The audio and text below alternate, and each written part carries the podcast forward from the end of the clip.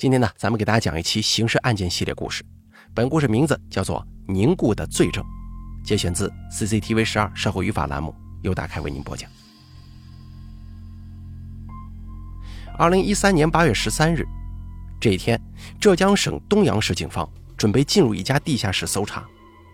根据分析，在这个阴暗的房间里，有可能藏着马家两姐妹失踪的秘密。二零一三年八月六号，马小英跟马小红准备去横店买房。令家人意想不到的是，他们一去就再也没能回来。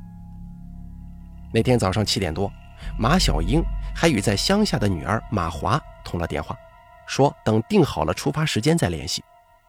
可是马华再也没有接到母亲的电话，而且母亲马小英与小姨马小红的手机双双关机。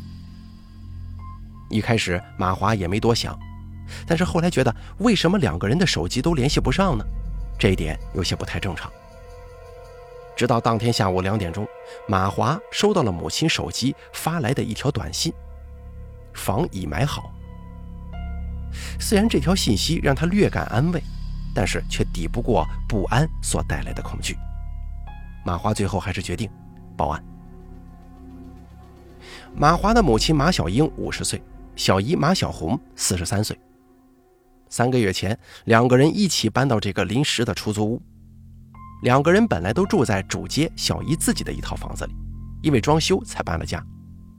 那间正在装修的房子有一间地下室。更为可疑的情况出现在这里：地下室的门加了一把新的锁，还有那扇用来通风透光的小窗户也被封死了。这是非常不符合常理的。按理来说，地下室。人们巴不得窗户越大、越透亮、越通风越好。这间地下室与马家两姐妹的失踪有没有什么关系呢？异常的门窗究竟是为了什么而封锁？侦查员在地下室里闻到了一股异味，这种异味跟尸体腐烂的味道又有些许差异，其中夹杂着很浓烈的香味这个香味是不正常的，地下室并不需要这种香味警方推断，这种香味很有可能是为了掩盖地下室里某种气味的。除了这种浓烈浑浊的气味之外，地下室里还凭空出现了一个尚未干透的水泥台。马家人从未见过，装修工人也不知情。地下室多了一条像棺材一样的水泥台，这肯定不正常。更让人觉得可疑的是。做这个水泥台的应该是一个不懂水泥工的人干的活，活干得十分粗糙，而且材料也是乱放乱堆。水泥墩外层还泼洒了胶泥，泼洒胶泥的用意应该是为了增加水泥墩的牢固度和密封性。如果这个多出来的水泥墩是为了堆放杂物而建的，那么泼洒胶泥显然多余了。侦查员就在想，地下室弄出这么个水泥墩来。到底是干嘛的？会不会是把人密封装在了里头呢？警方发现了地下室的可疑情况之后，又折回了中山路失踪的两姐妹住的地方。不出所料，在马小英跟马小红居住的房子里，也发现了多处异常。地上有一滩没有干的水迹，在仔细观察之后，发现墙壁上有少量的喷溅性血迹。警方判断，这应该是一起命案。警方很快确定，出租房里的血迹与失踪一周的马家两姐妹吻合。从血迹形状和分布来看，这里应该是案发的第一现场，而且两姐妹很可能就埋在地下室那个凝固的水泥墩里。消防队的武警官兵一起协助警方把这个水泥墩破开了。水泥砖里面穿插了一些主板木材，加大了凝固的程度。从表面上看。这些水泥是用于大理石铺垫用的专用胶泥，牢固程度非常大。用普通的锤子跟凿子的话，根本没有办法拆开，只能动用消防的专用工具。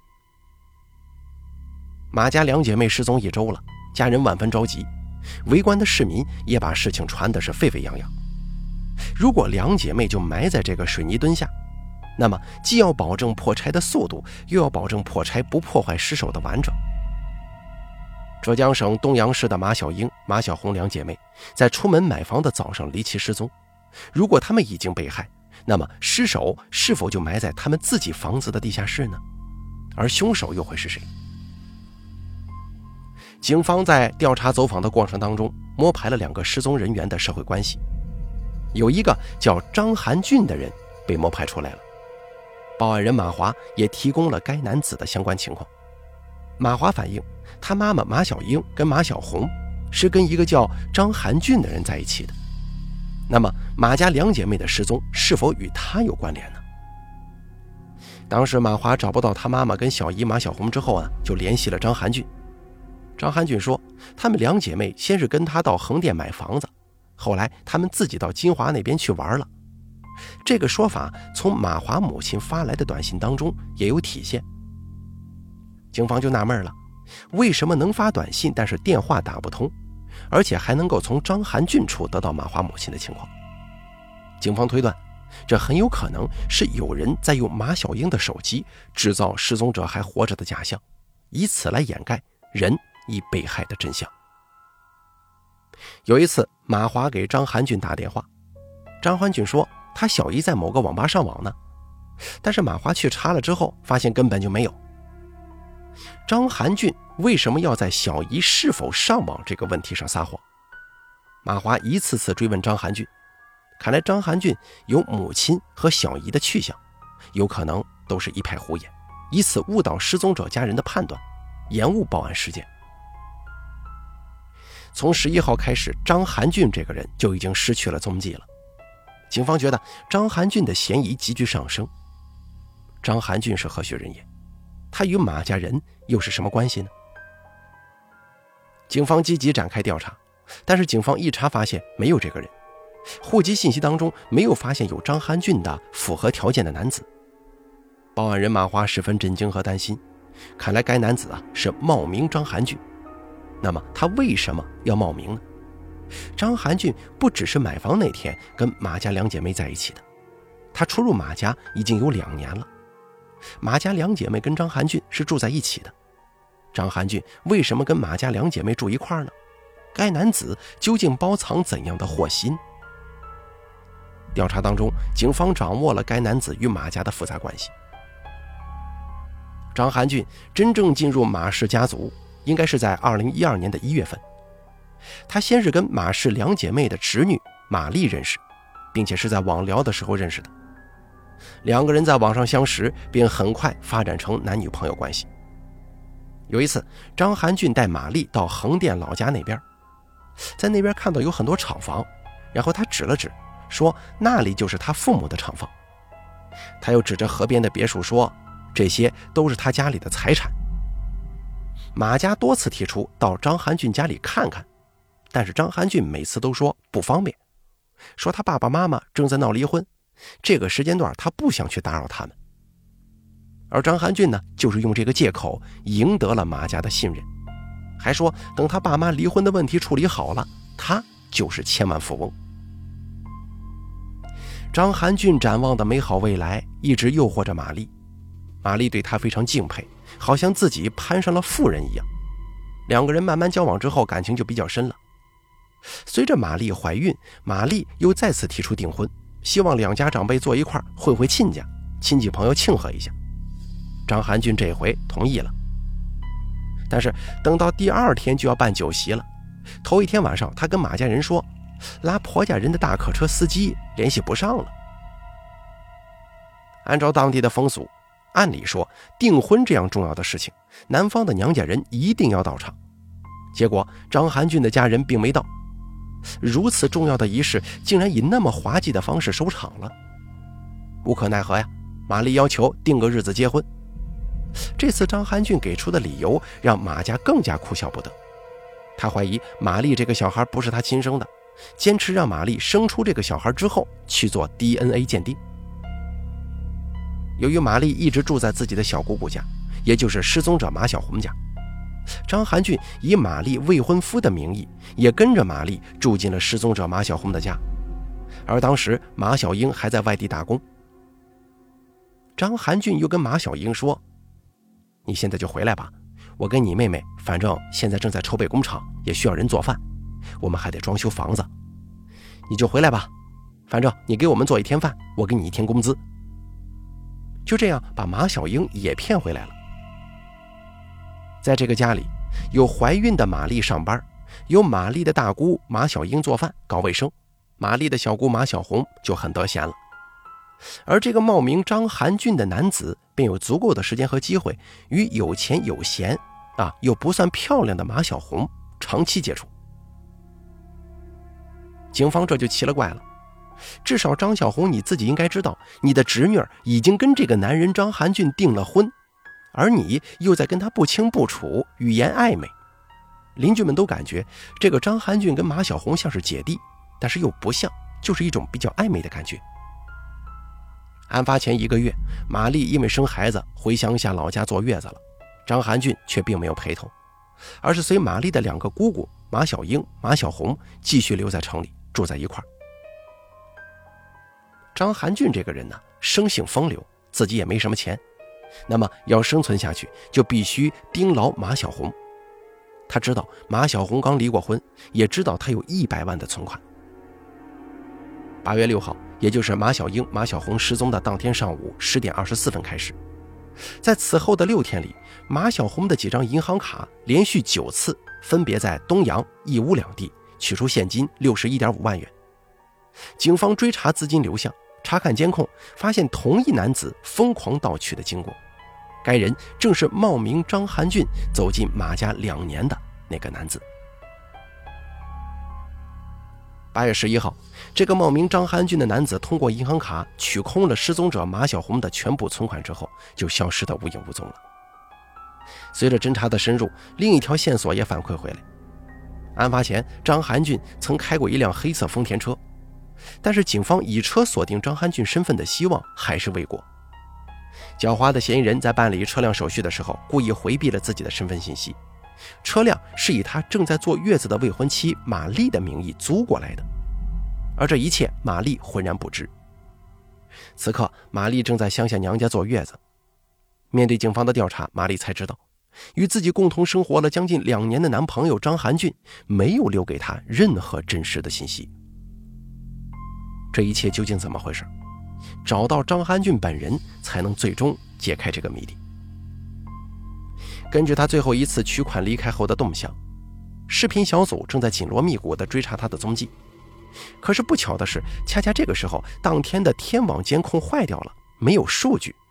侦查员们只好一家一家的去走访，一家一家的去看商户跟私人的监控视频。侦查员们连夜出发。一小时后，在义乌楼巷村终于发现了目标车辆。这是当地一家五楼的住户，一共装了三个摄像头，刚好有一个探头远远的能够照到停车的那个角。正是这个监控，让侦查员们看到了嫌疑人弃车之后的去向。监控当中能够隐约看到，一名男子在车上待了十几分钟之后下来了，左手应该是提了一个袋子，在肩膀上背着一个双肩包，穿着个七分裤。由于监控比较远，图像很模糊，但值得注意的是，与当天上午该车行行进过程中的几段截图相比，该男子的着装发生了变化。视频监控当中，开车的男子虽然把遮阳板放了下来，但是可以看到他的衣着特征：上身穿白色的 T 恤衫，与嫌疑人在停车场这个地方穿的灰色 T 恤衫是不一样的。警方认为，既然把车停在这儿，这个人行迹又那么可疑，那么不管服装对不对得上，这个人一定要跟下去。对于这个时时处处掩盖自己身份的嫌疑人，警方认为换装的可能是张涵俊最起码的伪装，而伪装无疑给警方的侦查带来了很大难度。在四通八达、纵横交错的街巷里面，找一个行走的人还是比较困难的。警方分析，如果张涵俊弃车以后继续逃离，那么他可能最需要的是食物和水。按照这个思路，警方缩小了搜索范围，重点查看超市的监控。就在一家超市的监控画面当中，警方再次检索到了嫌疑人的身影。与之前的监控相比，他头上多了一顶鸭舌帽。而就在这个时候，疑点重重的地下室里，经过四个多小时的破拆，牢固的水泥墩终于被瓦解了。里面是两个拉杆箱，打开拉杆箱之后，发现两具被肢解的尸体。经辨认后，就是被害的两姐妹。据此确认，马家两姐妹已经被害，而张寒俊仍然身份不明、去向不明。张寒俊是跟受害人最后一个联系的人，案发后又突然离开，这符合作案人的心理。如何才能揭开嫌疑人张寒俊的真实面目呢？侦查人员明察秋毫，通过检查嫌疑人暂住的出租屋，发现了一份租赁合同。租赁合同上有一个承租人叫张海军。警方在想，张海军跟张寒俊是不是同一个人呢？警方调取了张海军的身份资料，经报案人马华确认，张寒俊就是这个人。警方的侦查终于还是还原了张寒俊的真实身份，但是更多真相让人更加愕然。警方发现张海军的户籍里面有老婆跟小孩，但并不是现在正在坐月子的妻子。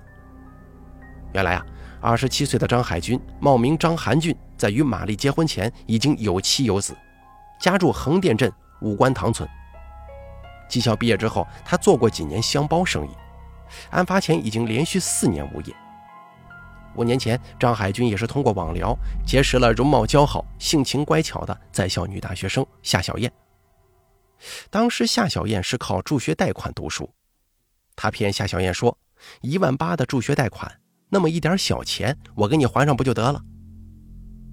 直到案发前五年过去了，张海军也未能帮妻子夏小燕还上助学贷款。最终，这个贷款是马氏姐妹被杀，张海军抢了钱之后。才拿抢来的钱兑现了这个承诺。但是五年前，夏小燕刚一毕业就被迎娶到了张家，为其生子。警方感觉这个真实情况令人触目惊心呢。张海军家里条件那么差，本身也是娶了合法的老婆，并且生了孩子。但是呢，他能够利用他的这种花言巧语、喜欢讲空话、吹大牛这个特点，赢得了马氏家族侄女这个新欢，又跟他定亲，又给他生儿子。这真的是让人难以想象啊！同时，让嫌疑人张海军也难以想象的是，在接到报案后仅仅几个小时，东阳警方通过监控点点相连，正在向他靠拢。那么，嫌疑人出走这家超市之后又去何方？侦查员在当地逐街寻找可以利用的一切监控，而在一个监控当中，这个熟悉的身影再次出现。监控当中，嫌疑人进了一家手机店。查到这个视频的时候，已经快凌晨的两点钟了。张海军身负两条人命，追逃时间刻不容缓。侦查员能否连夜顺利找到这家店呢？巧的是，这家店主正在上网看电视剧。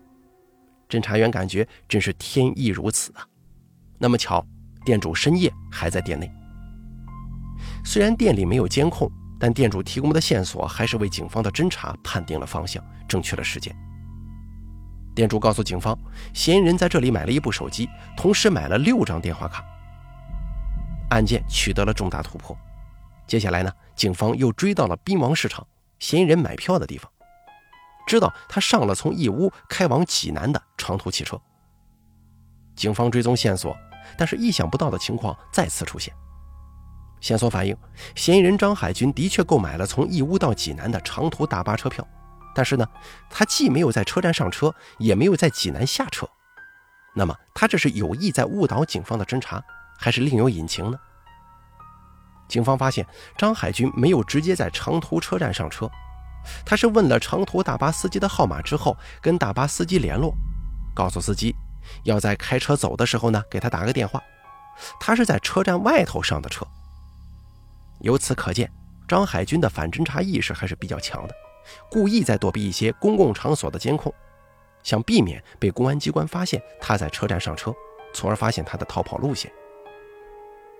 而恰恰是因为张海军没有在车站上车，而是与司机单独联络，使司机对他的印象格外深刻，所以对张海军在哪里下车，司机记得十分清楚。警方通过询问司机得知，张海军其实是在山东泰安的服务区下车的。通过综合信息研判，警方分析，犯罪嫌疑人虽然是在泰安下车，但落脚点应该是在莱芜，因为莱芜是他曾经去过省外的唯一的地方。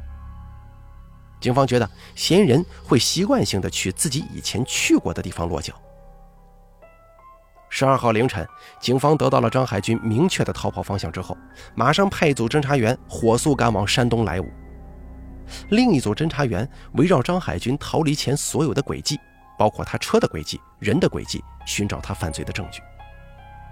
调查发现，八月六号张海军的活动轨迹就不正常。八月八号，张海军重新回到出租屋之后，拎了两个箱子出来。走访当中啊，邻居反映。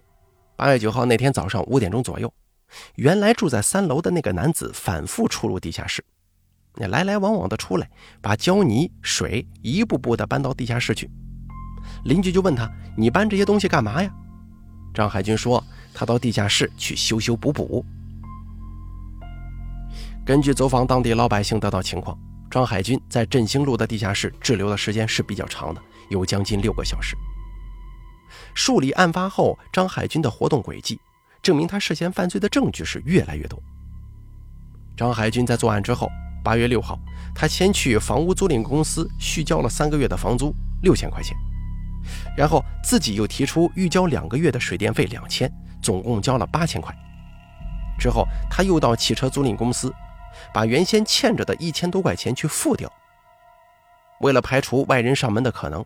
嫌疑人主动预付车、房、水、煤、电、气等费用，以此避免凶杀被人发现的可能，为自己毁灭证据后逃亡争取更多的时间。没人发现就没人报案，公安不介入，这嫌疑人呢就更逍遥自在了。两个鲜活的生命在家中被害，被害人养的小狗成为张海军首先处置的对象。在案发的当天呢，他就把小狗遗弃了。继续调查张海军的轨迹，警方发现，案发后的第三天，张海军的车曾经在离张海军老家不远的一个垃圾场停留。侦查员在此发现了沾染着被害人血迹的焚烧残留物，张海军在此焚烧了作案用的衣物、被子、毛巾等物品。也许张海军也不会想到，一个无法销毁的铁证竟然留在这儿了。警方在尸检过程当中啊。发现死者体内有一节断了的钢锯，而在焚烧现场，警方发现了另一节钢锯，两节在一起恰好能够对比得上。通过分析，两节钢锯的材料断口都是相吻合的。张海军涉嫌犯罪的证据链正在逐步闭合。在逃亡之前，张海军也对自己的家属做了一项安顿，到家里给母亲六万块钱，到他第一个老婆那儿放了七万块，第二个老婆那儿。也放了一万块钱。跨省异地追逃，在几十万人口的城市，如何快速锁定一个时刻伪装的犯罪嫌疑人呢？追逃小组通过分析张海军的爱好习惯，缩小了他逃往莱芜之后可能出入的场所。警方刻画的张海军容易出入的场所，一个是涉黄的，像 KTV 啊这种场所，还有就是网吧，再一个就是车。他对车的这种痴迷程度可以胜过对父母。他梦寐以求，想今生拥有属于自己的一辆车。于是呢，围绕这个方面，东阳警方在当地重点侦查了 KTV、网吧、手机店、车行这些场所。果然，在一家 KTV，侦查员追查到了张海军到莱芜之后的落脚点。张海军带着五十多万元现金进入了莱芜最豪华的 KTV，并且在那个 KTV 里头。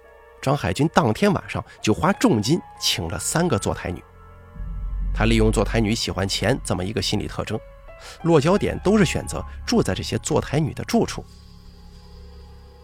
当抓捕队员赶到的时候，张海军虽然已经离开了这里，但是印证了警方对他的出入场所范围判断正确。警方分析，张海军肯定会购买手机、购买电脑，随时查询公安机关关于案件侦破的进程情况。还有相关媒体对这个案件的报道，他都会进行检索。而正是基于这种判断，在莱芜专门卖手机跟电脑的文化街上，侦查人员展开了全面的布控。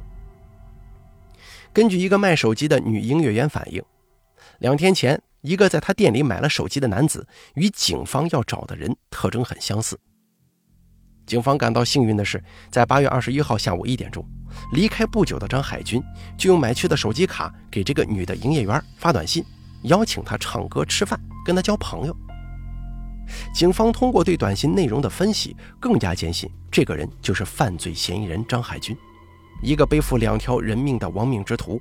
多在逃一天，就对于他亲密接触的陌生女子生命是一种威胁。而这个时候啊，在 4S 店里面也传来了一个好消息，说有一个人他总是戴着墨镜和帽子，旁边还带了仨女的，到 4S 店里面买汽车。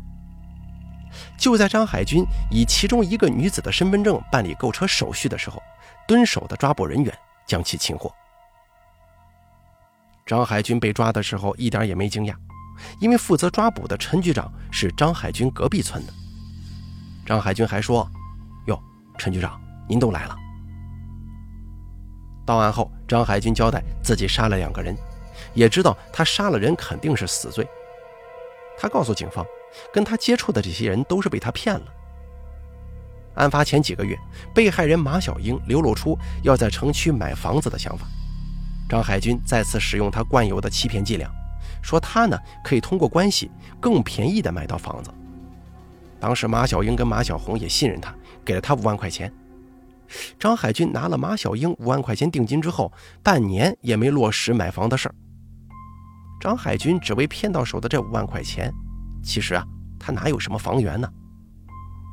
案发的那天正是马家人催促他要么买房，要么退钱的最后日子。在这件事情上，张海军无论如何也圆不了这个谎，于是就起了杀机。张海军说：“撒了一个谎，要用一百个谎去圆，到头来圆不圆得回去还是另外一回事。撒下一个谎，很可能就布下了一个解不开的局。”犯罪嫌疑人张海军一路撒谎，使自己局面难堪，到头来为自己挣来的是五宗罪名：一个是重婚，一个是诈骗，第三个是故意杀人，还有一个是侮辱尸体，就是奸尸。第五个罪名是盗窃。张海军说，他的家人从来不知道他在外面做什么事情，任何事情他也没有跟家人说。正是这种长期与家人保持着真空，使他的实际情况长期被家人视察。一个人如果不是做保密工作，这种长期不想让家人了解的异常，一定隐藏着不可告人的秘密。当这个秘密被揭开的那一天，不好过的不仅仅是受害人，自己跟家人同样也毁在其中。面对这个疑点重重的人的时候。张海军的妻子、家人以及那些跟他走得很近的女人，都宁愿相信了他虚构的美好，而没有上心去解开这些疑团，也不愿意相信这些异常背后到底包藏着什么，从而给了张海军这样的人以可乘之机。好了，咱们本期刑事案件就说到这儿了，感谢您的收听，咱们下期再见。